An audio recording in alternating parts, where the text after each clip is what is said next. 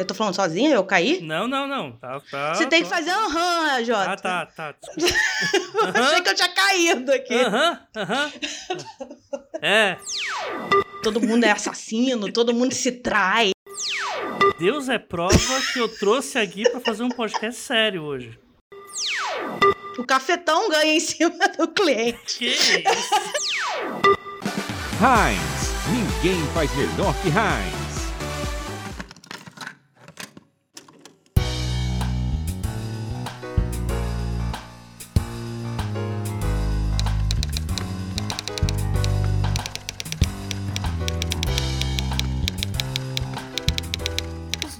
Trabalhos do Escritor, um podcast feito de opiniões de autores para novos escritores.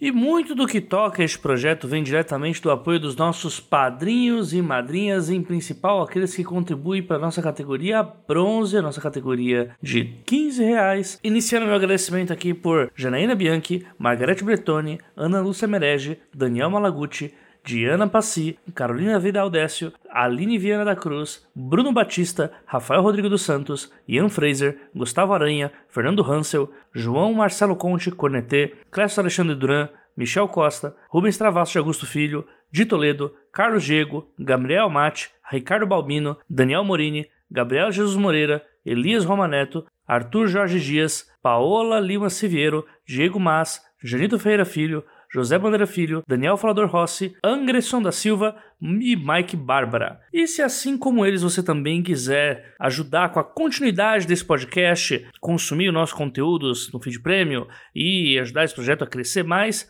faça sua parte através do link padrim.com.br barra 12 trabalhos ou pelo catarse.me barra 12 trabalhos e torne este podcast mais digno dos seus ouvintes. Já faz muito tempo que eu gravei aqui um episódio para falar sobre agenciamento literário. E com boa parte dos episódios aqui dos trabalhos, eu acho que esse datou também, né? Porque agenciamento é uma coisa ainda assim muito nova, e as regras vão mudando, e sempre a gente eh, vai tendo cada vez mais e mais agências. E acho que é muito justo trazer pessoas sempre para falar sobre isso, principalmente porque o mercado está mudando. Veja só, a mão, a mão invisível está atuando aí e quase tirando imposto de livro e ferrando a gente, mas tudo bem. Estamos aqui para falar sobre agenciamento literário, não sobre histórias tristes. E eu trouxe aqui alguém que vocês que acompanham a- os podcasts de literatura aí, de escrita, devem conhecer. E a gente está trazendo ela para fazer jabá, para falar do que, que ela manja, falar de todas as coisas. Se apresenta aí pro pessoal e fala quem é você na fila do pão. Ah, você não fala o meu nome? Eu que tenho que falar? Que esquisito. É, não, é tipo, se apresenta, Gui. Oi, meu nome é Gui. Não. Gente, finalmente eu estou aqui. Eu tive que pagar o AJ pra eu poder aparecer. Calúnia. É, eu sou a Guilhaga e eu sou. Ah, ah, em português não tem palavra bonita, é fundadora, né? E dona da página 7, da agência literária Página 7. Mas eu queria falar CEO, mas CEO não, não, não, não tem no português. Sei que você ia falar Mother Founding. Mom. Drag Mom. Eu sou. e eu também faço parte do Pavio Curto, que é um podcast do Curta Ficção. E agora tem um novo projeto aí de podcast e de vida, talvez. E de vida, aquelas, né? Do nada. Não tem nome, né? É só um projeto de vida. Ah, já pode falar? Eu achei que era especial. Não. Não, pode falar. a gente tá falando a gente junto? Gente, olha lá, já tá uma confusão isso aqui. Deus é prova que eu trouxe aqui pra fazer um podcast sério hoje. Estamos Ai. tentando. Deus é prova que eu tentei ter, eu tento ter roteiro. Eu não sei ter roteiro na minha vida. não, põe aí os recadinhos, recadinho do leitor. Bem, já que ela chamou, então bora pro recado.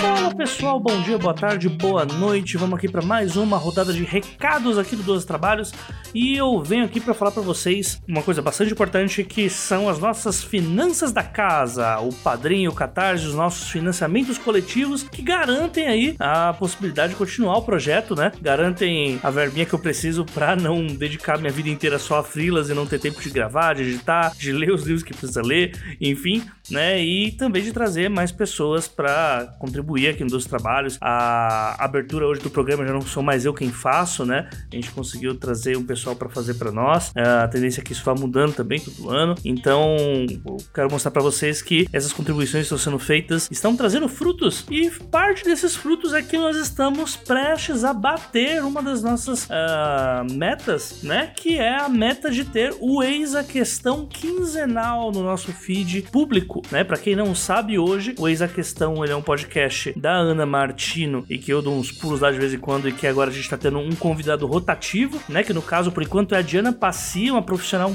incrível, uma das melhores convidadas que a gente já teve, isso em todos os podcasts aqui que a gente já produziu. E a gente tá pra bater essa meta, porque esse podcast, por enquanto, ele tá sendo publicado um episódio no nosso feed tradicional, que é esse que você está escutando agora, e um no feed premium. Exceção essa feita apenas ao episódio do lançamento da Dan Blanche, que foi quando a gente publicou dois episódios do mês. Mas a gente vai bater essa meta e aí todos os episódios do a Questão estarão disponíveis aqui no feed atual. E aí vocês vão ter uh, episódios sobre escrita toda semana, né? Alternando primeira semana 12 trabalhos, segunda semana Eis a Questão, terceira semana 12 trabalhos, quarta semana, eis a questão. Então, a gente tá muito perto de bater essa meta. Não adianta eu falar agora quanto que a gente tá, porque isso tá alternando com uma certa velocidade. Às vezes sai o padrinho, às vezes entra outra pessoa no padrinho, às vezes entra alguém no Catarse, às vezes sai alguém do Catarse. Então, eu falar o número aqui agora será irrelevante. Eu vou deixar aqui os links do padrinho e do Catarse. E se você achar que você consegue contribuir para com o projeto, se você acha que você tem essa, essa sobrinha no bolso, que é o valor de uma cerveja. Olha aí, ó. Agora que estamos em isolamento novamente, né? Todos estamos em isolamento massivo, uh, não dá pra né? Aquela cervejinha, aqueles 10 reais da cervejinha que você compraria 9, 10 no bar com os amigos, deixa uma assim e fala: essa cerveja aqui é do AJ. Essa daqui vai ser para ajudar lá os podcasts. Ou se não, se você viu que aquele dia da feira tá chovendo, ou que o pastel ficou muito caro, e tá ficando caro mesmo, viu, gente? Tô ficando muito revoltado com isso. Aquele pastel, aquele caldo de cana que você não foi na feira e não comprou, ah, pô, esse pastel, esse caldo de cana aqui eu vou mandar lá pro AJ, 15 reais. E você vai ter direito a tudo que a gente tem disponibilizado lá no nosso feed Prêmio, que tem uh, episódios que não foram pro ar do antigo Pergunte às Damas, tem também episódio do, da oficina que eu tô fazendo. A oficina vai estar disponível, disponível até o meio desse mês ainda. Vai ter o nosso diário de escrita, que são as coisas que nós fazemos para fora, né, do nosso, dos nossos projetos principais, né? Então, junta eu, a Diana, a Ana, os convidados que tiverem, e a gente vai falar sobre uh, o que, que a gente faz naquela semana, o que, que a gente. Uh, como que a gente ganha dinheiro com escrita, né? Vai falar dos nossos freelas, dos nossos projetos, enfim, é um bom tete a tete aí para você que sabe que fica se perguntando, poxa, mas você não ganha dinheiro com DA, ganha com o quê? E aí a gente fala sobre os nossos projetos. É a nossa happy hour, é, reclamando do trabalho, falando mal do chefe, só que sem falar mal do chefe. A gente fala sobre como que tá sendo a nossa semana e tudo mais. Então a gente tá para bater essa meta. Eu, caso você possa, claro, né? Tá tudo ótimo também se você não puder. É, contribua lá conosco no padrim.com.br barra 12 trabalhos ou no catarse.me barra 12 trabalhos. Sempre lembrando que o 12 é número. E caso você não possa também, gente, não tem problema. Você pode também ajudar pra caramba o 12 trabalhos compartilhando os nossos episódios pelas redes sociais, indicando pros seus amigos que estão querendo escrever e não conhecem o nosso conteúdo. Tem muita gente que não conhece, por incrível que pareça. Eu, já, eu falo por incrível que pareça, não por falsa modéstia, mas porque a gente já tá há seis anos publicando aí, né? É muito tempo publicando podcast. E aí eu queria que vocês mandassem pros amigos de vocês aí, porque, né, a gente tem uma certa credibilidade aqui, a gente tem um know-how de convidados que eu acho que dá para ajudar bastante gente. E para ajudar vocês ainda a contribuir neste mês, até metade de abril, quem contribuir com o 12 Trabalhos pelo Catarse vai concorrer a alguns exemplares que eu vou disponibilizar para vocês. Primeiro, dois exemplares de Birman Flint, A Maldição do Kizar, do Sérgio Rossoni, que apareceu aqui no último episódio de 12 Trabalhos, e duas edições de Nada é tão romântico quanto Fim do Mundo, novo lançamento da editora Dan Blanche, zumbis e casal homoafetivo de um apocalipse muito louco. Então, eu vou deixar essa oportunidade aí pra vocês. Quem contribuir, lembre-se, pelo Catarse até o dia 15, até a data do próximo 12 trabalhos, no caso, eu vou fazer esse envio pros padrinhos. Padrinhos, madrinhas, enfim. Eu vou. Agora a gente não pode mais chamar de, de sorteio, né? Agora é concurso cultural. Então, é um concurso cultural, gente. E aí eu faço esse envio aí para vou escolher duas pessoas que contribuem com o nosso podcast para fazer esse envio. Eu espero que vocês gostem.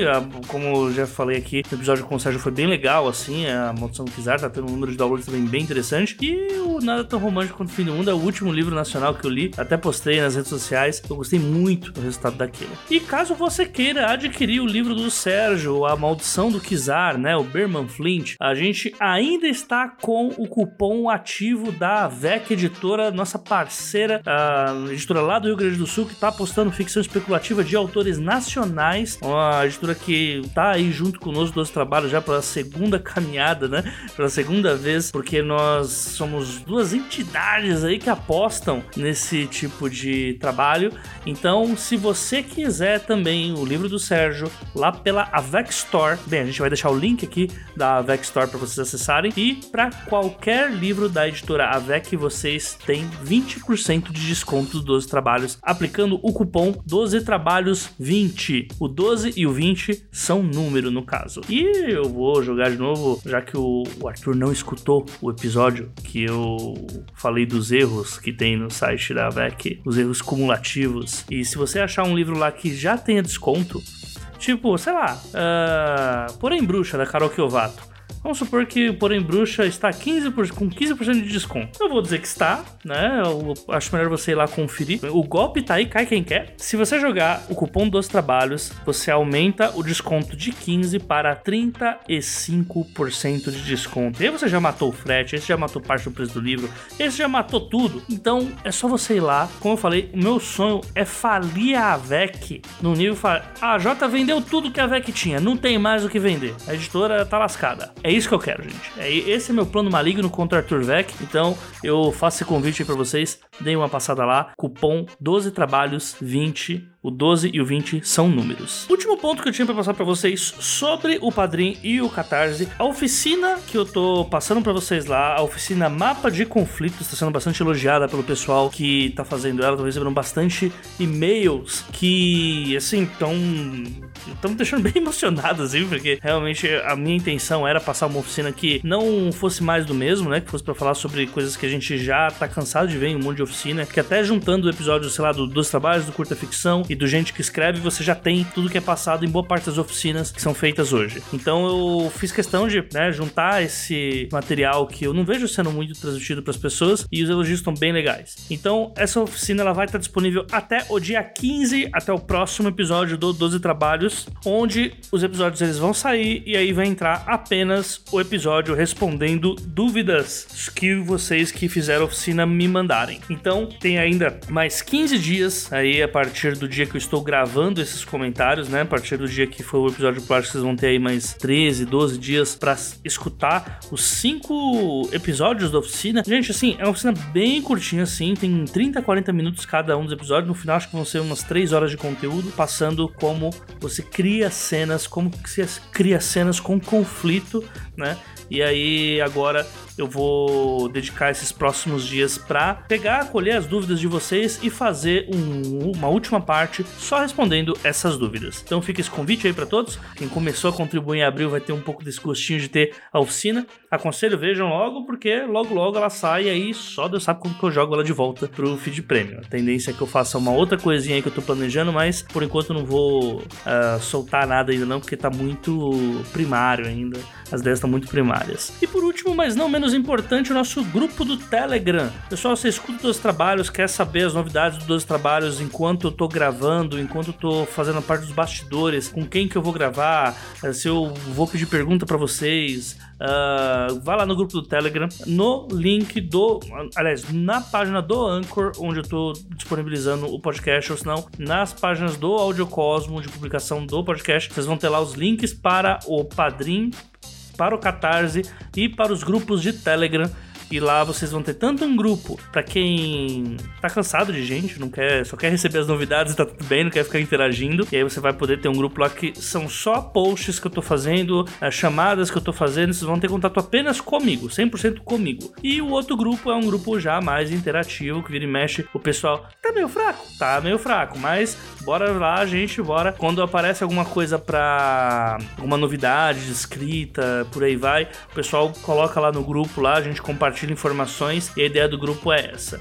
Lógico que eu acabo às vezes ficando um pouco afastado porque eu tô editando mais do que tudo. A vida de, de proletariado tem dificultado bastante. Mas o ponto aqui, é existe o grupo lá, gente. Se você estiver curioso, quiser dar uma passada por lá, acesse o grupo, manda um oi pro pessoal e vamos trocar ideia, porque tem muita coisa legal ainda para passar para vocês. O grupo não é exclusivo para padrinhos, madrinhas, não é exclusivo. Então fiquem à vontade para aparecerem por lá, tá bom? Por enquanto era isso que eu tinha para passar para vocês, gente. Foram muitos recados. Uh, na próxima quinzena a gente aparece aqui de novo com novidades. Um abraço para todo mundo e falou! Bora lá pro episódio.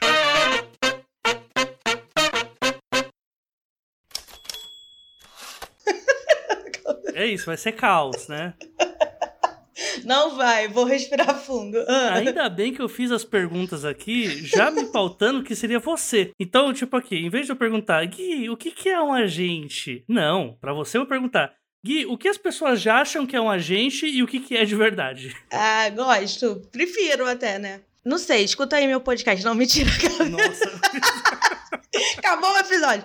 Então, eu não sei o que as pessoas acham. Eu sei que as pessoas, as pessoas, a gente tá falando de leitores, as pessoas que não estão no mercado editorial, é isso? Eu acho que vai.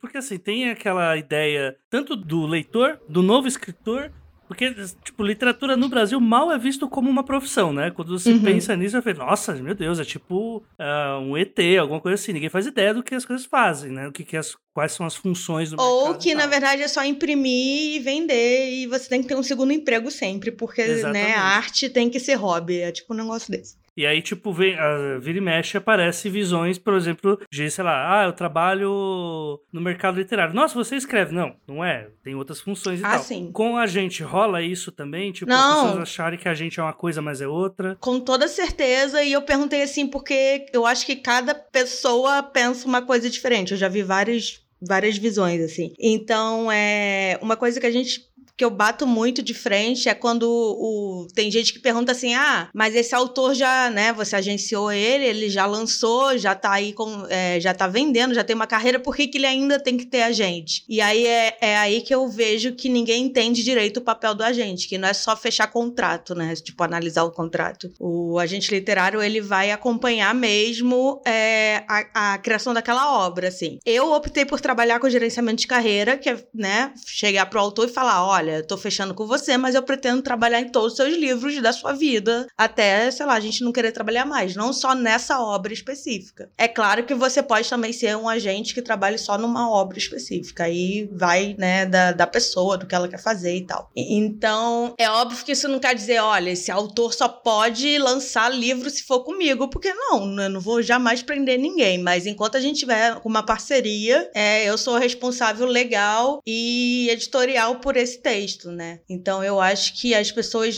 acham que o agente, na verdade, é muito mais só o comercial. Ah, ligou pra editora e fechou um contrato. Não. É, vou acompanhar desde a criação mesmo. Às vezes eu tenho reuniões, assim, do tipo de por vídeo, mesmo videoconferência, que é do tipo, tá, qual é a sua ideia? E aí a pessoa, o autor fica lá, ah, blá blá blá, e vai ter um dragão, blá blá blá, blá blá blá. Eu falei, ok. Porque às vezes, né, o, o, o AJ sabe, porque ele escreve também, você só tem que botar pra fora, tipo, falar em voz alta pra ideia começar começar a concretizar melhor na sua cabeça. Então, conversar com alguém ajuda muito. Não, e, e várias coisas assim, desde o projeto gráfico, eu sou uma pessoa que eu não tenho muita visão artística para essa coisa de cor, cor é, capa, desenho. Eu realmente não sou muito boa nisso. É, mas eu já interferi do tipo, o autor falou para mim, eu odiei essa capa, eu não quero minha capa. Aí eu vou lá interferir e falo, olha, gente, vamos aqui, uma reunião de emergência, vamos ter que criar um brainstorm de uma coisa diferente. É, é o tipo de coisa que eu tô ali para defender o autor, né? A opinião, fazer a voz do autor ser ouvida, assim.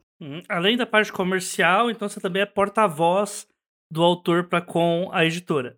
É, principalmente. E da editora com o autor, assim. E aí é isso que eu tô. Era essa que era a minha outra parte, assim. É, eu já vejo gente que trabalha em editoras, no mercado editorial, que às vezes esquece que, que o agente faz mesmo, que ele começa a achar que o agente é, pode passar por cima do agente direto no autor, assim, principalmente nacional e aqui no Brasil. Porque quando você tá comprando autores internacionais, você não vai ligar, você não vai pegar seu WhatsApp e mandar um WhatsApp para um autor francês, entendeu? Você vai ter que mandar um e-mail para agente dele, ou pro agente, enfim. Uhum. Já no Brasil é muito mais fácil, porque todo mundo se adiciona no Instagram, aí responde um stories, tipo, eu vi uma editora-chefe respondendo uma autora minha falando de trabalho de madrugada por um stories story e eu não sabia o que estava acontecendo, por exemplo. E aí, às vezes, é difícil você concentrar a informação. Aí, às vezes, o autor já aconteceu também. Do escritor falar, ah, eu tava muito nervoso, aí a editora me botou uma pressão. Às vezes nem botou pressão, mas você acaba sentindo desse jeito. Aí eu fico, cara, era muito melhor ter falado comigo que eu ia passar essa mensagem, entendeu? Então eu vejo ainda alguns profissionais demorando para lidar e muitos respondem, ai, desculpa, é que geralmente aqui no Brasil eu vou direto né, né, no artista. Eu fico, não, não faz isso, né? Se a gente quer profissionalizar, vamos profissionalizar. E essa é uma palavra muito difícil para falar. Acabei de perceber.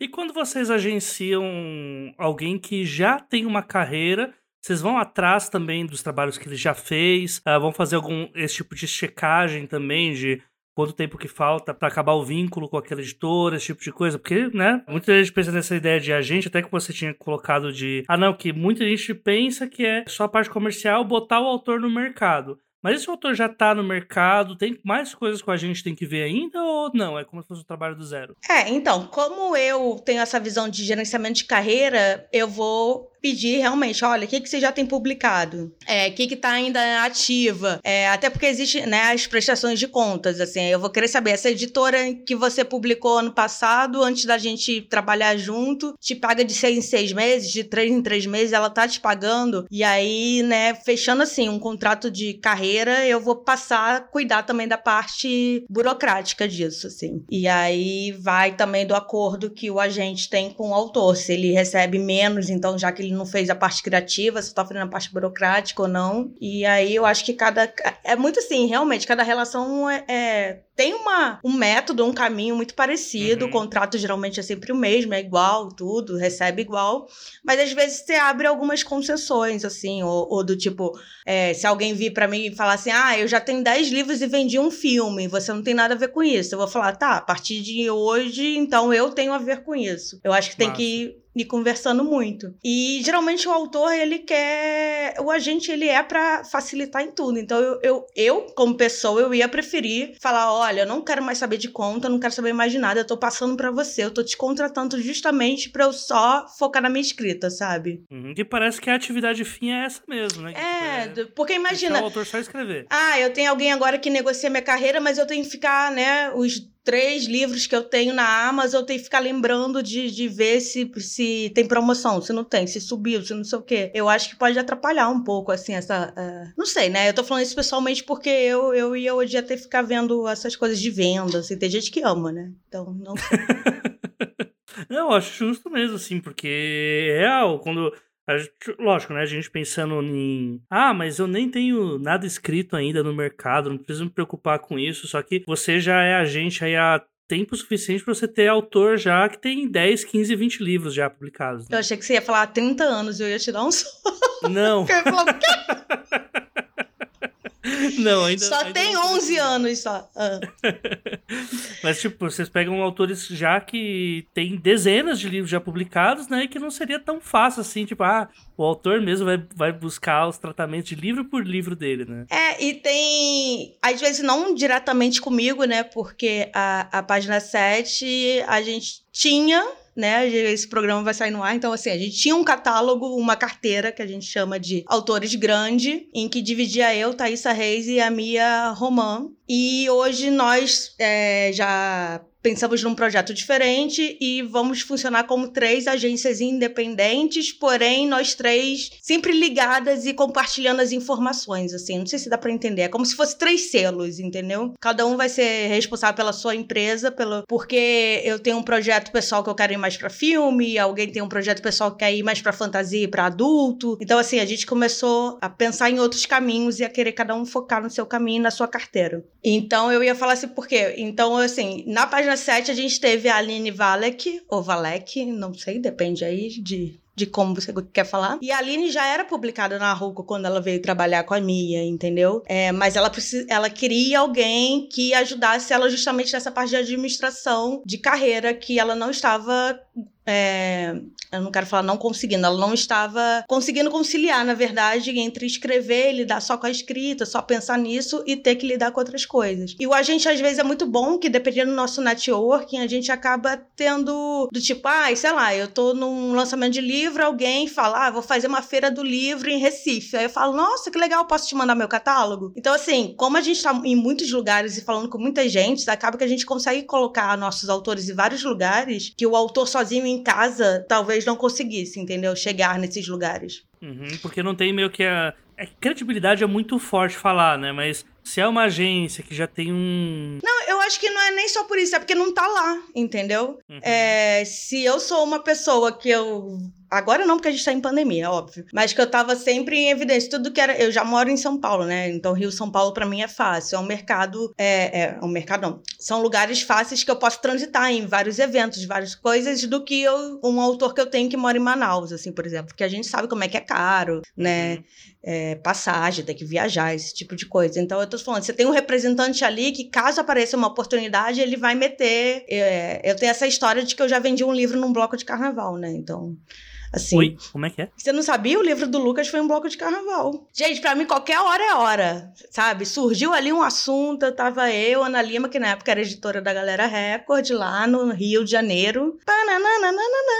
E aí eu não sei por que veio um assunto, aí alguém falou de HIV, e eu falei, nossa, o Lucas escreveu um livro sobre isso. E ela falou, é mesmo, menina? aí juro, cheio de glitter na cara. Eu falei, é sério, mas eu ainda não acabei de editar. Ela me manda agora. E foi meio assim, entendeu?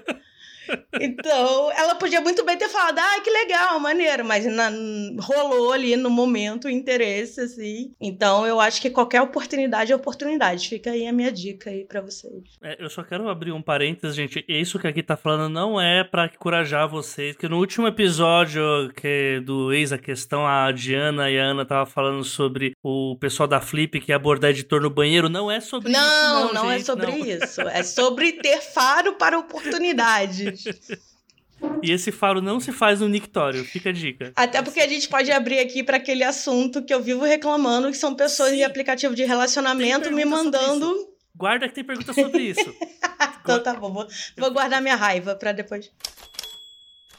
Vamos pegar já carona no que você tinha falado, Gui, sobre pensar também na parte de. que vai além do livro também, né? Porque também tem essa. Você tá falando que o agente literário, ele é um agente que gere a carreira do autor. E isso vai não só com relação ao livro, ou sobre as contas que o autor tem que receber, mas também as expansões que o produto livro vai trazer também para a carreira dele, né? Sim, eu queria dizer que isso é a opção mais comum, mas é possível também você agenciar só um, um livro, tá? Só uma obra. Sei lá, vamos dizer que o, o Barack Obama chega para mim e fala assim: Eu quero fazer um, só um livro infantil agora, vende para mim. Aí eu venderia só esse livro para ele, entendeu? Uhum.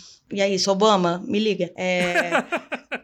Call me. Ele não entende português, desculpa. Então tem isso. E eu acho que agora é isso que eu não entendo por que, que as pessoas têm tanta dificuldade com agenciamento literário. Por que, que, que, que é o agenciamento em qualquer carreira? É agenciar. Então a gente tem o agenciamento de modelo, tem de, de, de esportista, né? O que mais tem aí é o olheiro de futebol e modelo. Tem, tem agenciamento de atriz, de cantor, de tudo, assim. Então, por que não ter de autores também, de escritores? Então, é óbvio que, sei lá, se eu pego. Eu vou pegar aqui um exemplo. Não trabalho com a Thalita Rebouças. Ela é minha amiga, por isso que eu estou usando ela como um exemplo. Mas, por exemplo, eu sei que a Thalita tem um agente literário, um agente literário, e tem um agente, é, talvez seja comercial ou artístico, que, é quem fecha com a Globo, porque ela apresenta o The Voice, né? Uhum. É, quem acompanha ela para fechar filme, quem vai trabalhar com ela lá na Warner, na Paramount, enfim. Então, ela podia ter uma pessoa só que fizesse tudo para ela, mas eu acho que ia ser uma pessoa que só ia poder ter um, um, um cliente na vida, porque é coisa pra caramba, né?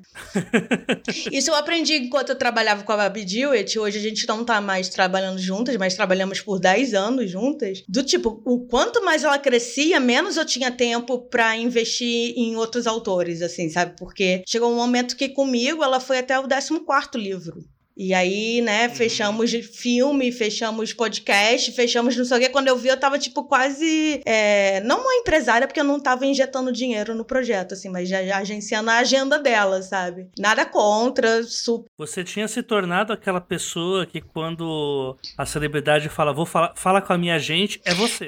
É! Eu sou assim quando é pra livro, né? Mas na, na, na Babi chegou um momento que era pra qualquer coisa, né? Do tipo, ai, quero fechar um publi, ai, fala com a minha gente. Aí, e aí chegou no momento que não era minha alçada, assim, de conhecimento, que eu não tenho know-how, que tinha coisa que eu podia perder, sabe? Uhum. De oportunidade. É, então a gente conversou muito, enfim, outras coisas. Ela era muito minha amiga, é minha amiga ainda. E a gente foi vendo qual era o melhor pra carreira dela e tudo. E como eu tava muito me desfocando, não só nela, tá? Eu tô falando assim, na- nos últimos três anos da minha vida, desfocando do mundo literário. E eu tinha que voltar a trabalhar com livro, que era o que eu gostava. E hoje eu quero trabalhar com filme. Então, né, filme, série, Netflix me liga também, junto com Obama. Aí, ó. Não vou falar que você tá exigindo demais, talvez. Não estou exigindo demais, não, é verdade. Vem aí, vem aí uns dois anos.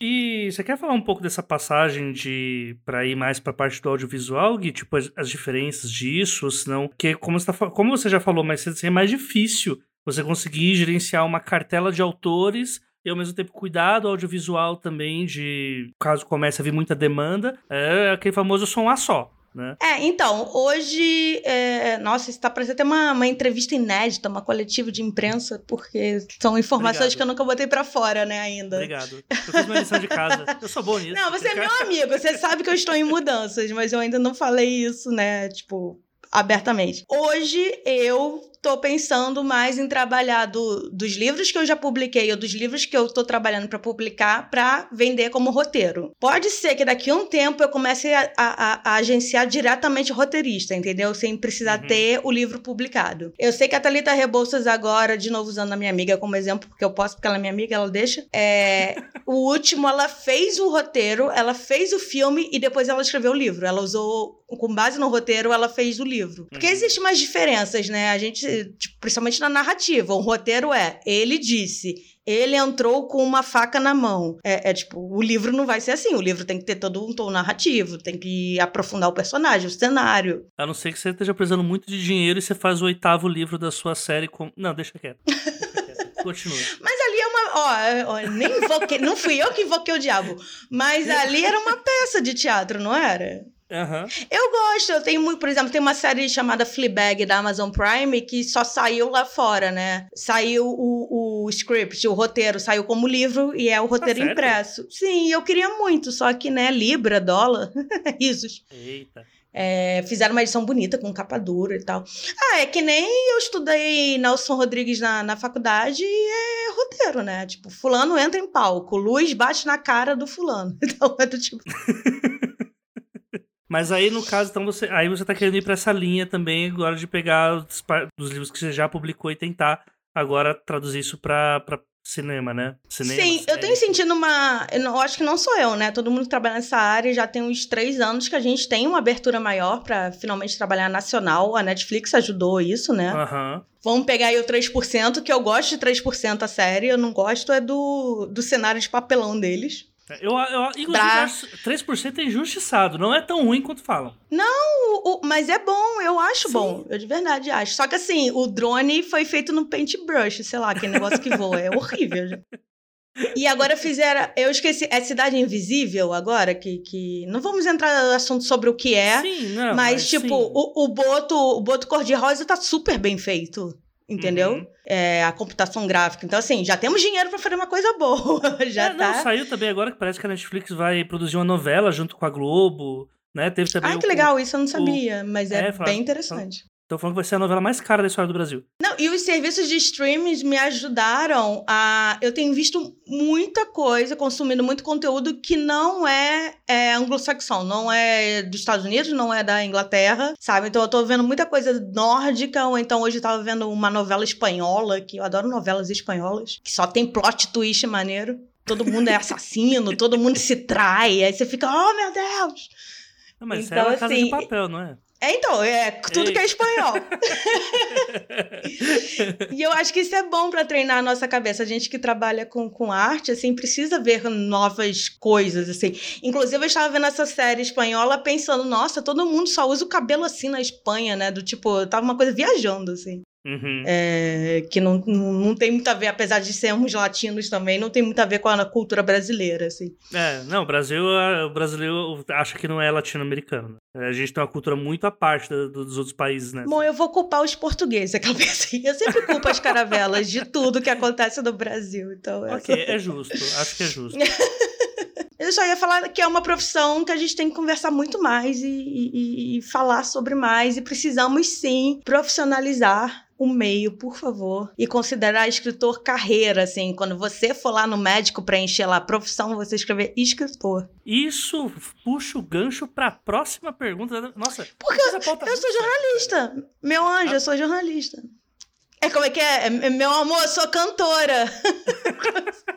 Como você já lembrou aqui pra gente que faz 11 anos que entrou no mercado, como que as editoras olhavam pra função do agente naquela época e como que olham hoje, né? Porque é algo já para que cola nisso que você falou sobre a profissionalização disso, a gente ia conseguir admitir não só para escritor, mas também para parte do agente também, né, para saber como é, como que estão lidando com essa área, né, caso se alguém quiser ser agente e tal. Eu acho que, assim, é, editores e profissionais de editoras que não são só editores, né? Pode ter outras profissões ali, outras áreas, em outros setores. Eles estão acostumados com a figura porque, né, tudo que é estrangeiro passa por um agenciamento. Então, assim, quando eu cheguei, ou até hoje chego e falo, olha, eu sou agente, eu tenho esse catálogo, nunca causa estranheza, assim, o pessoal fala, ah, que legal, então vamos ter uma reunião, me manda e tal. Eu acho que o que foi diferente do início, né, 11 anos atrás para agora, era como eu tinha que construir um network e saber em que pessoas eu tinha que chegar para apresentar um livro, né? Eu não posso pegar, sei lá, o fatídico exemplo do livro de exercício para bunda, que é uma coisa que eu não trabalho, e chegar na companhia das letras ali na, na no, no selo seguinte, sabe? Não, eu tenho que saber do que eu tô fazendo. Então ali no início, ali 2009, 2010, 2011, foi muito de eu entender também o que estava acontecendo, porque eu, é, a gente depois vai falar do, do meu podcast, a gente junto, eu conto ali um pouco da minha história.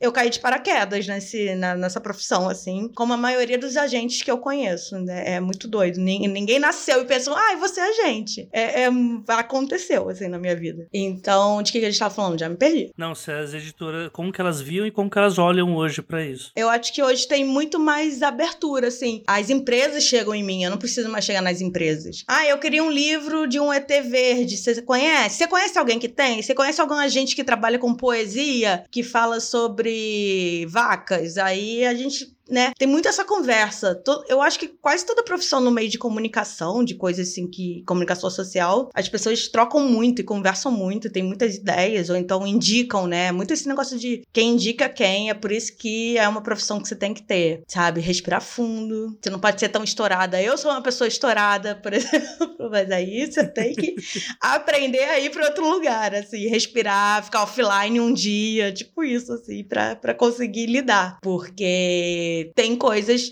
que, que podem prejudicar a sua negociação, um networking. Não seria o ideal, o mundo ideal seria que todo mundo fosse fair play, né? Mas estamos falando com ser hum- seres humanos, então. Exatamente. E é legal você falar isso sobre as editoras irem atrás de vocês como agentes agora, porque ah, isso não diz apenas sobre a ideia do agente, mas também sobre quem quer né, ir pela, pela moda tradicional mesmo, de mandar manuscrito para editora. E pelo que está falando, fica claro que quando você tem um agente que tem um trabalho legal com o autor, é mais fácil de você acabar indo cair na mão desses editores, né? É, é bem mais fácil porque o, o agente funciona como uma peneira. Então, por exemplo, é, você vê lá, ah, esse agente já tem é, tantos autores publicados, ele não parece que não teve nenhum escândalo. Não roubou ninguém, né? Não teve falcatrua, não sei o quê. Então parece que ele entende do que, do que ele tá fazendo ali. Então vou convidar para uma reunião para ver se a gente fecha alguma coisa. E aí, por exemplo, se você fecha e funciona, você começa a confiar mesmo. Você vai criando uma rede ali. Ah, eu gosto do olhar então desse desse agente que só traz coisa boa sobre infanto juvenil. Então eu vou sempre querer ver o que, que ele tem para me apresentar. O que é melhor do que você abrir sua caixa de e-mail e ler 100 e-mails que devem chegar por dia, né? De pessoas que você não conhece, de que você não sabe do que tá falando. E nem sempre com as vírgulas nos locais certos. É, infelizmente isso, sim, mas é.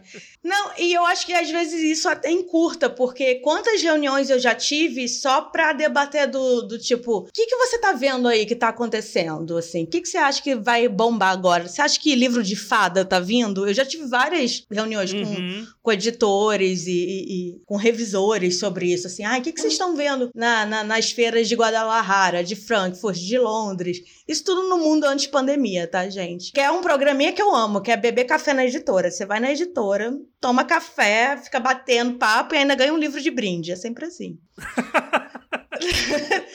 Ai, leva esse lançamento aqui que tem sobrando. Aí você, ai, desde que começou a pandemia, não ganhei um livro, você não tá entendendo. Eu fui pedir um, o, o Mulheres que Correm com os Lobos, é isso? Eu sempre esqueço o nome desse livro. Aqui, é, eu acho que é esse mesmo. Mulheres é, a Mulher do Lobo lá. Pedi, Mulher do Lobo. Fui falar com a Ana da Roco, aí a Ana falou: Eu tô em casa, o estoque da Roco é lá não sei aonde, no centro do Rio de Janeiro, ninguém vai lá, ninguém mais tem livro. Aí eu falei: Ai, que droga, né? Eu vou esperar aí a vacina. Não, nem me fala. Depois da pandemia, não chega uma, uma caixinha com livro aqui em casa também. Queria dizer que eu comprei o livro, tá, Roco, da Mulheres que Correm com Lobo. É isso aí. E não gostou. Então. Eu não terminei. eu só li 60 páginas só, calma, já é grande, impresso. Nossa, eu devia ter comprado em book. E você não começou a ler os diálogos só ainda, tá bom. Não tem diálogo, é, é tipo um TCC, a dissertação de tese dela. Eita. É meio não ficção. Eita. tipo, o, o AJ tá falando isso porque eu ensinei pra ele uma técnica chamada ler diálogo. Quando o livro, né, ali tá meio chato, você começa só a ler o diálogo, pula ali. Eu tenho isso às vezes até com um livro bom, mas que eu quero muito saber o que vai acontecer, sabe? Fulano morreu ou não morreu? Aí eu começo a ler pulando logo as coisas, assim. Olha, com livro bom eu não sei, mas com livro ruim é batata. Você começa a ler o diálogo e você vai entendendo a história inteira, é porque é tanto infodump de um diálogo entre os diálogos. Sim, tem, tem muito isso de infodump, que, eu, que, nossa, é um grande vício, né, nas pessoas que, que gostam de escrever. E também num tipo de, tipo, quem gosta do Tolkien, não é o tipo de... não, é porque tem gente que realmente gosta muito e eu não, não tiro que ele, ele realmente tem a arte dele. Mas eu não consigo ler duas páginas sobre folha de árvore. para mim é muito difícil. Isso tem também Outlander, o primeiro livro, que tem lá um capítulo sobre pescar truta eu sou vegetariana, eu não me importo, sabe? Então. Não conversa, não conversa com. O que é interessante da gente ver no mercado é que é muito subjetivo, porque se eu fosse agente dela, eu teria cortado esse capítulo. Eu falei, meu anjo.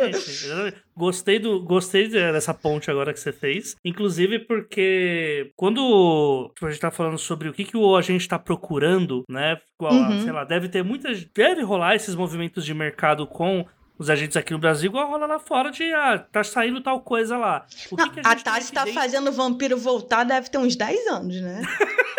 Todo ano ela fala pra mim, esse ano é o ano do vampiro. Eu falo, tá bom, Tassi, tomara que seja, assim. Eu acho que vai chegar o ano do lobisomem e do vampiro não vai chegar, mas tudo bem, né? Tipo, quando lançou é, Jogos Vorazes, acho que foi o, o, que mais deu pra gente ver, né? Que aí veio aquele Divergente, que era o rascunho Ai, Divergente é muito negócio. ruim. É, ruim demais. Aí veio a Maze Runner também, que não é muito legal. Mas, tipo, aparentemente. O filme é bom. Acabei assim, do nada. Aquela que esquece livro. Veja o filme!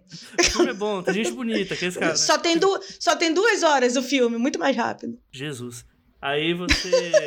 tipo, você vê uma movimentação do mercado de tipo, ó, oh, isso aqui tá fazendo sucesso. O que, que vocês têm aí que pareça pra gente conseguir publicar? E aí no mercado a gente recebe isso, né? Tipo, um ano atrás, as pessoas que aceitaram isso tá publicando agora, né? E aí uhum. cai naquela, naquele ledo engano, às vezes, do escritor. Ah, não, lançou agora, os Jogos Vorazes. Agora eu vou escrever a minha distopia de jovem, né? Não é assim que funciona, né? Não, Eu é, Eu acho assim, quando surge um assunto que bomba, vamos dizer, distopia. E aí eu cheguei, né? A gente lançou a trilogia. Ih, meu Deus, não sei mais falar. Trilogia Anômalos, da Bárbara Moraes, pela Gutenberg. É uma distopia. é, mas ali, eu- quando eu li, eu vi um assunto completamente diferente. É só uma distopia, não tem nada a ver com jogos vorazes, entendeu? uhum. É, é realmente um mundo no futuro em que é, aconteceu uma guerra, enfim, é outro tipo de sociedade, assim. E tem muita coisa política, é muito mais trama política. Se bem que Jogos Vorazes também é, né, um pouco. Uhum. Então. Não, se for taguear, tem umas coisinhas que Não, eu ia falar assim, quando eu vi isso, eu achei que era uma coisa diferente que eu, eu, pessoa, né, eu, Gui, não tinha visto ainda. Eu falei, ah, vamos trabalhar isso, quero vender isso e realmente funcionou, assim. Hoje, talvez, eu não trabalharia, trabalharia mais com alguma eh, distopia que não fosse algo realmente que ainda não fizeram, porque já fizeram de tudo, né? Uhum. Então, que tipo de distopia aí vão, vão querer? Não sei.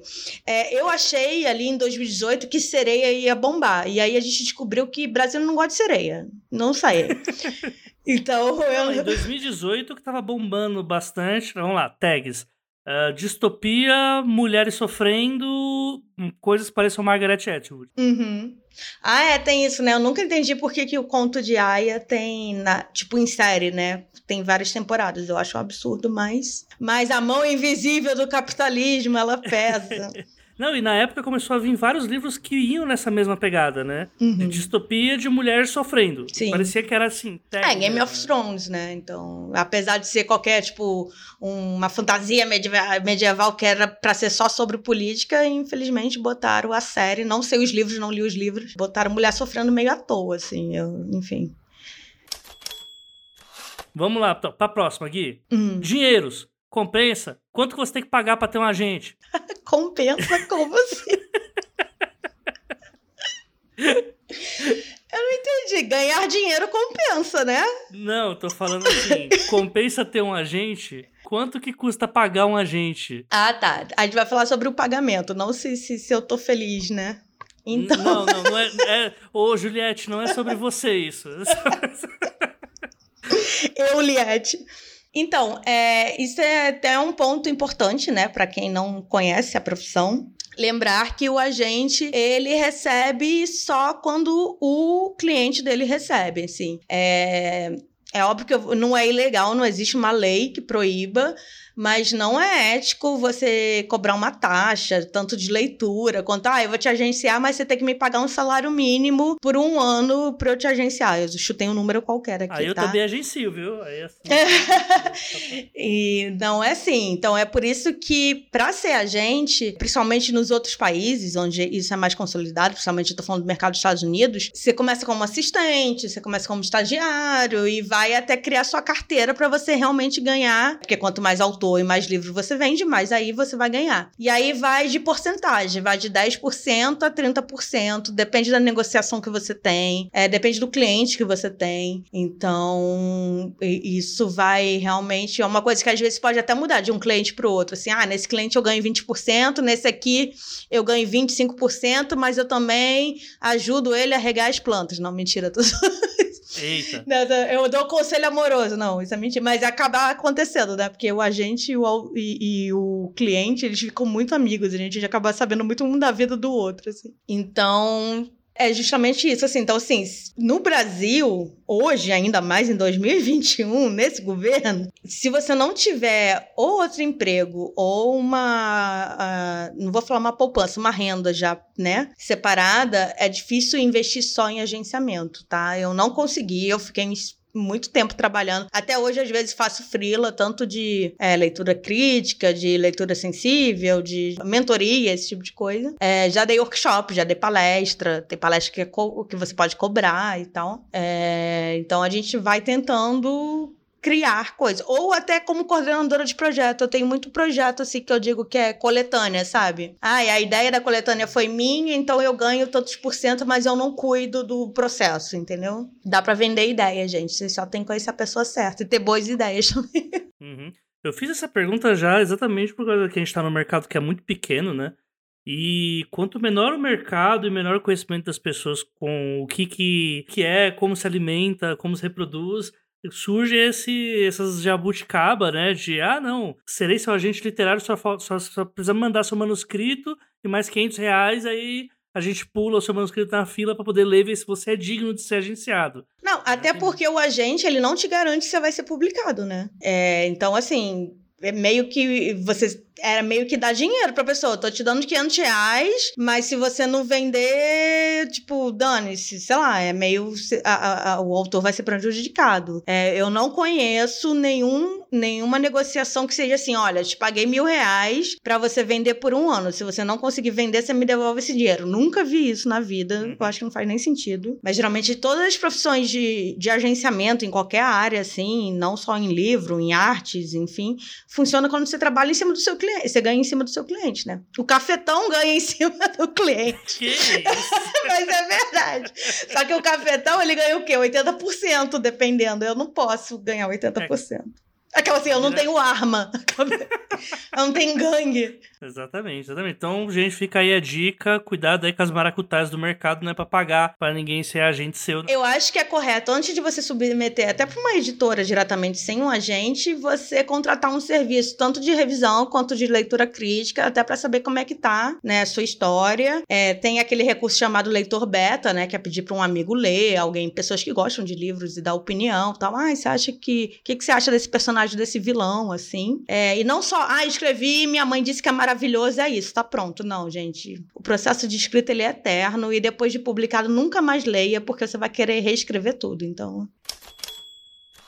Agora eu tenho duas últimas perguntas só pra gente finalizar aqui. Uma acho que é a mais boa, que é como que eu submeto meu manuscrito para uma agência? Como que é possível fazer isso? Não precisa fazer, falar sobre a página 7 em si, mas como é normalmente o processo, né? E principalmente nas partes em que as pessoas fazem errado. Que, né, tipo, novamente, voltando para a primeira pergunta, como que se submete um manuscrito para uma agência e como as pessoas acham que é? Eu vou pegar essa, essa pergunta e meter a minha voadora aqui, do Sing, da voadora literária. Eu estava até lendo um, um livro em inglês que foi publicado nos Estados Unidos, ele saiu até de catálogo, não tem mais, que ele é meio assim, dicas para leitores é, escreverem cartas de query, né? A, a, carta... Ai, gente, como é que é em português? Desculpa, eu virei a Sasha agora. Tipo carta de apresentação, book proposal, entendeu? O que você tem que fazer. E ali fala muito do tipo, pesquise muito antes, pesquise, saiba exatamente aquilo que eu já citei aqui. Quando eu recebi um e-mail sobre, ah, eu, te, eu sou personal trainer e eu tenho um, eu queria fazer um livro sobre exercícios, principalmente pro glúteo, e eu fiquei, gente, você não pesquisou quem eu sou, sabe? Tá lá um, o site da agência, tá lá, trabalho com livros juvenis, não, não, não cabe aqui, não faz sentido isso. E eu, eu adoto uma postura minha que eu ignoro, porque eu eu realmente fiz ali um FAQ, né? Um negócio de perguntas e respostas para dar toda a informação. Se a pessoa não foi atrás, eu, eu simplesmente ignoro, assim. É, mas é, é isso, essa é a minha coisa. Como é que eu vou submeter o meu original? Veja quem é que trabalha na sua área. Ah, eu escrevo poesia, eu escrevo fantasia adulta, eu, sabe? Veja não ficção. Quais são os profissionais, empresas, profissionais que trabalham com nesse gênero literário e começa a acompanhar o trabalho deles. E aí lê, gente, lê o site todo, lê o Twitter todo da empresa, vai ter informação lá. A empresa que não tem informação, ela não é uma boa empresa, sabe? E eu fiquei tão obcecada com isso que uma vez eu queria trocar uma passagem aérea na Latam e eu li o site inteiro da Latam e eu não achei achei o que eu queria, aí eu tive que ligar. Aí a pessoa falou: não, é só por telefone mesmo. Eu, viu? Viu leitores que me mandam e-mail e não leem nada? Eu fiquei horas lendo o site da Latam, entendeu? Que não é uma doida, que tem um monte de coisa para clicar, porque eu tava muito traumatizada com medo de eu ligar e a moça falar: ah, é no site, senhora. E eu fiquei, caralho. Nossa, então quer dizer que pra mandar um manuscrito pra uma agência eu tenho que ler as regras? Nossa, tem que saber do que ela fala, né? Gente. e, sério, eu recebo. Eu vou abrir agora minha caixa de, de entrada. Vou te falar quanto eu recebo por dia uma. Não, não é muito assim para você. Eu falo assim, ah, por dia, umas, uns 5, 6 e-mails falando, eu tenho um livro tal. Sendo que tá enorme escrito na agência que a gente só aceita por submissão em datas que estão divulgadas e tal. E assim, desses 5, 6 e-mails diários, a metade é do tipo, ah, é porque eu quero fazer um livro sobre venda de cachorro. Ah, eu quero fazer um livro sobre leilão de não sei. E eu fico, gente, não tem nada a ver. Eu não tenho nem know-how para trabalhar isso. Como é que eu vou fazer isso? Aí às vezes eu só ignoro, às vezes eu passo raiva, quero matar alguém. E mas todo mundo, gente, o que eu leio, eu penso assim, tomara que encontre um caminho, tá? Não jogo, não jogo pessimismo não,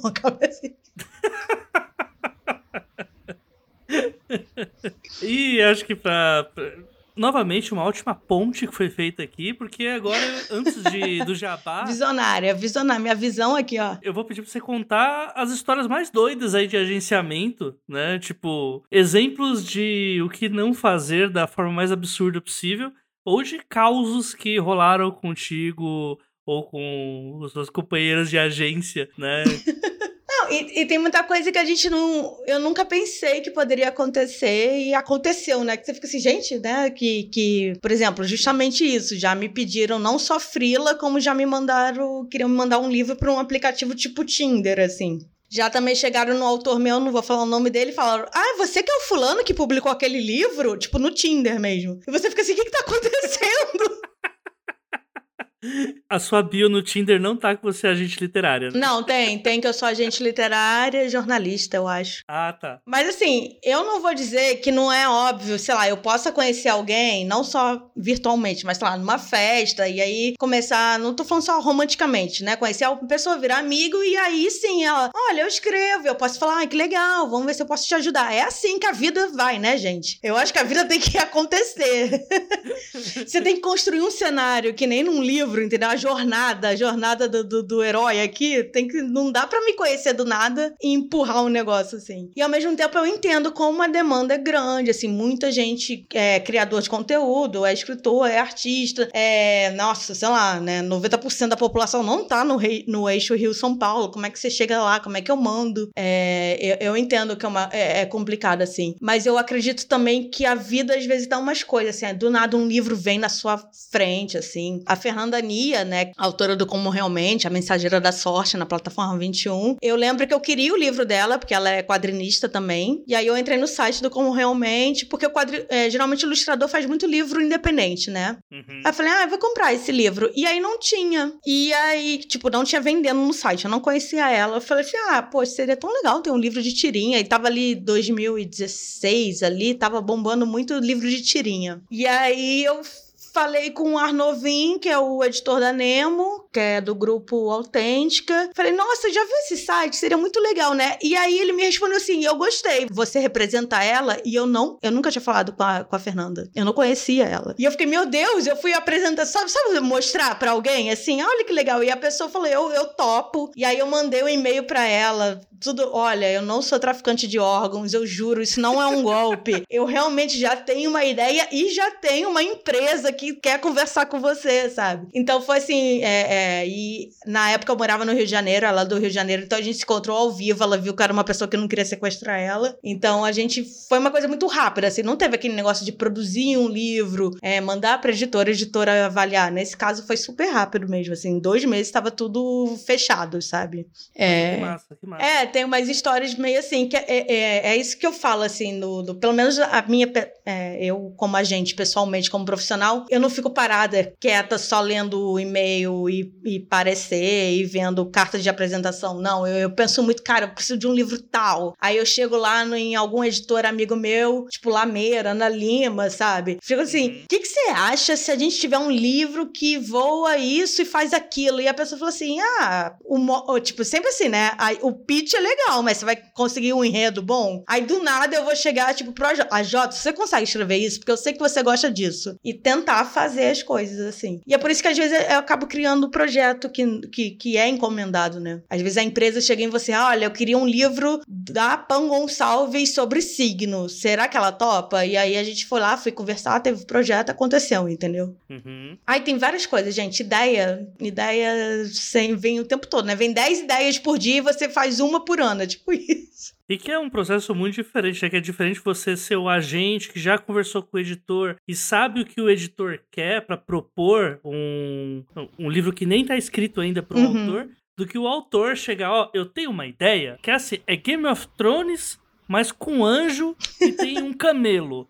E aí manda pro editor. Você quer? Eu escrevo. Tipo, você, né? É mais fácil quando você sabe o que o editor eu, quer. Eu gosto daqueles pitches, tipo assim, é Scooby-Doo encontra Mortal Kombat. Aí você fica assim, uau, quero, né? Você falou, quero, eu não sei, parece bom isso. Como, eu não sei.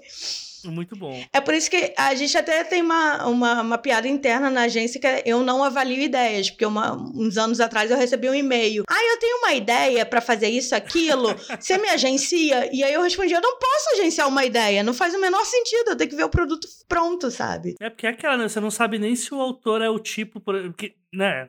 Vamos começar pelo básico, né? É o tipo de autor que termina as histórias que começa. Porque tem até isso, né? Uhum. Tem muita gente que até pode escrever bem, fazer um monte de coisa, mas não consegue nunca terminar uma história. Ou então faz uma história boa que eu só fico, ai, eu acho, eu acho que na minha visão de mercado não rola agora, põe na gaveta, entendeu? Uhum. É, nossa, eu acho que todos os autores que eu já trabalhei têm projetos engavetados.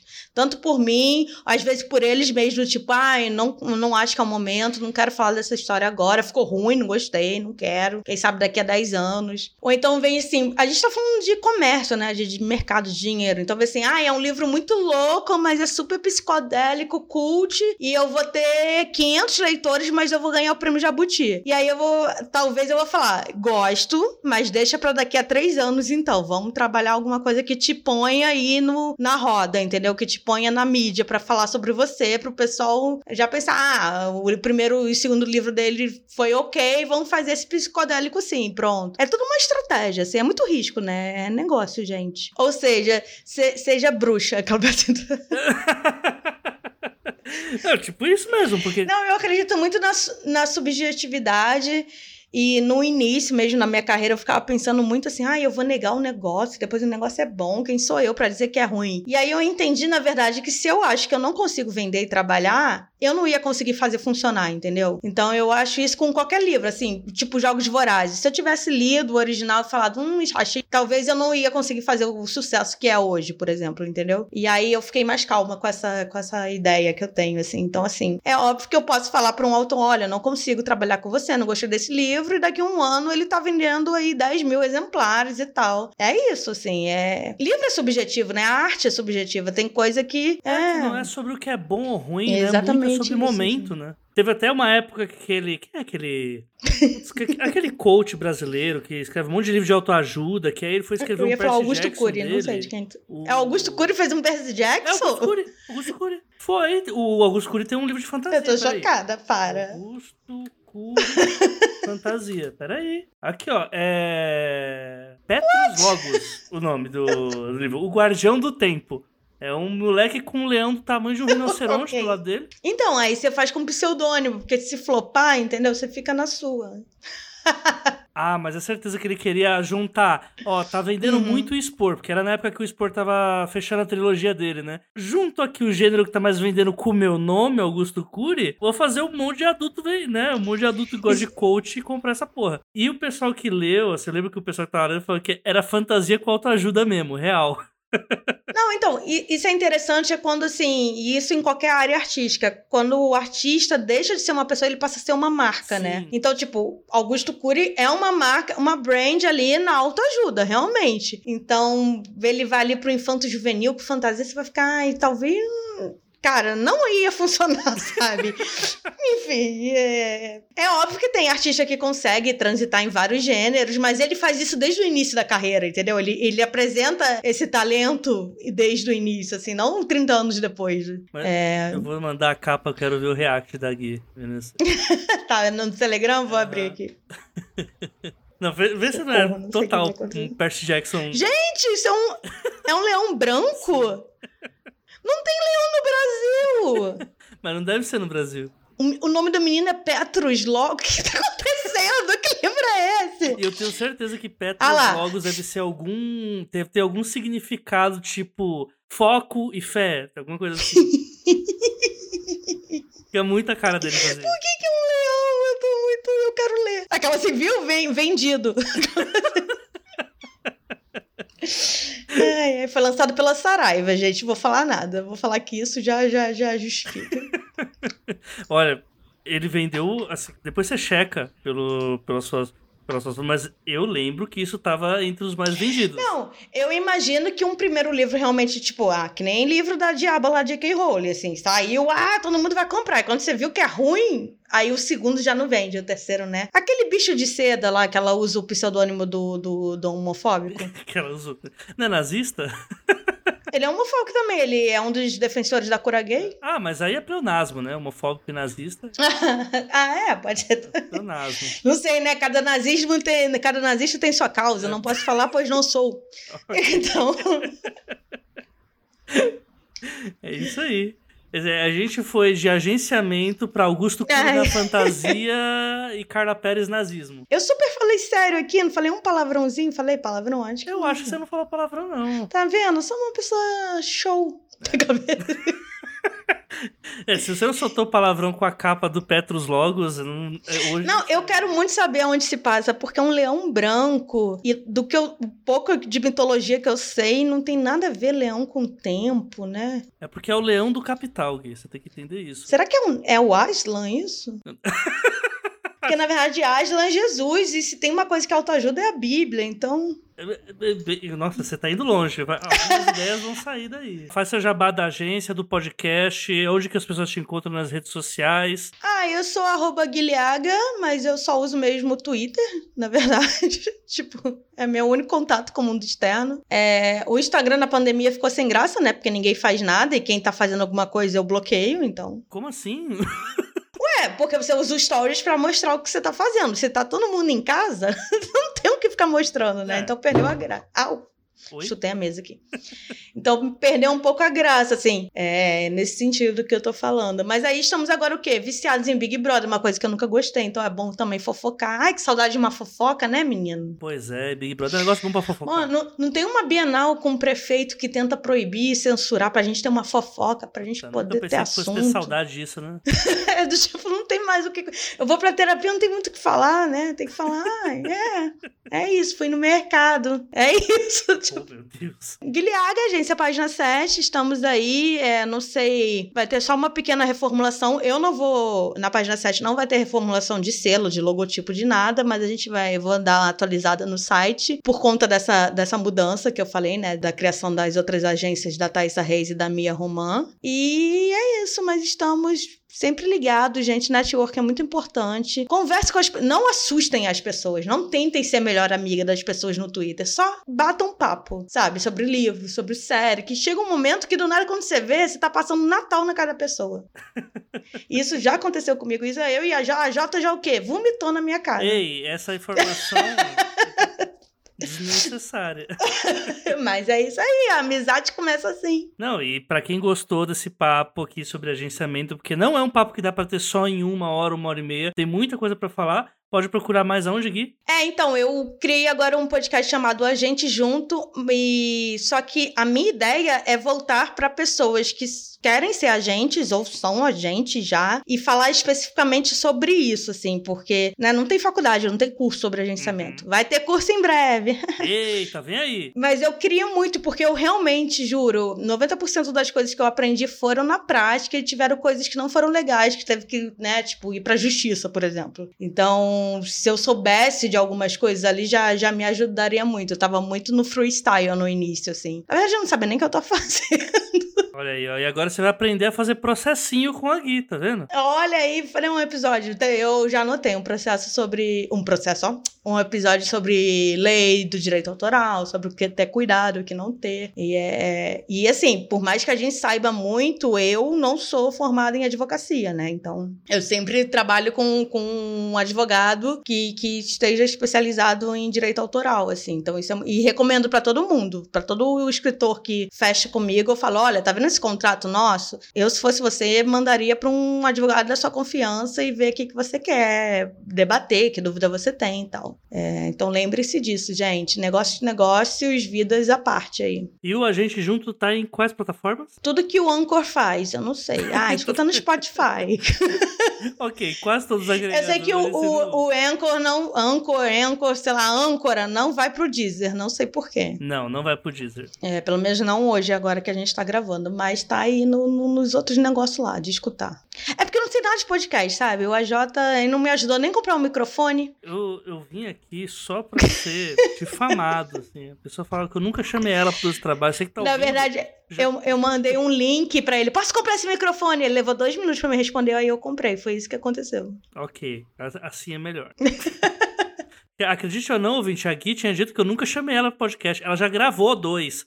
Entendeu? Ela... Eu- não, a gente gravou a de treta só, porque eu só sou lembrada na hora do barraco. É uma boa forma de ser lembrada, não é? Imagina. Traz a menina doida lá, traz aquele pincher. aquele humano lá em forma de pincher. Ó, um foi da peitos. O outro eu esqueci qual foi. Que eu... Não existiu outro. Existiu outro. Não existiu. Existiu. Vou falar com a- eu vou falar com a minha gente pra ver se a gente. Fala, você tem uma. negócio. Agente da agente, agente Inception. Não, mas eu já tive um período de. Você já teve o período de inventar um, um assistente que responde seus e-mails? Oi, aqui é a Kátia, eu sou assistente do, do AJ, eu vou passar pra ele Não, esse Eu não e-mail. cheguei nesse nível ainda, não, Gui. Você ainda não fez isso? Nossa, muita gente que eu conheço já fez isso. Meu Deus. Isso só pra poder enrolar? Não, pra ficar profissional, sabe? Pra pessoa achar que, né? Meu céu. Se eu fosse fazer isso, ia ser pra responder na próxima semana, sabe? Tipo, ah, eu tô aqui respondendo por enquanto ele tá de férias. Daqui a 30 dias ele responde. Seria É isso. tipo isso. Ai, não é pra esse e-mail, querida, do comercial, é pro e-mail do marketing. Vou encaminhar. É você mesmo que recebe todos os e-mails. Aí, ó, você ouvinte agora ganhou uma dica automática. Pra... Mentira, eu só tenho contato, eu não tenho nenhum outro e-mail. Enfim, Gui, adorei o papo. Achei muito Ai, massa. obrigada. Obrigada por ser obrigada a me, me convidar, foi ótimo. Como assim? Obrigada por quem escutou até o final. É isso aí, sejam meus amigos. Se não for pra ser meu amigo, tá tudo bem. É isso aí. E agora a gente vai ver o Big Brother, gente. Beijo. Eu não vejo esse negócio. Vai ler um livro? Lê o livro enquanto vê o Big Brother. Tá tudo bem. Este podcast acontece graças ao trabalho de várias pessoas.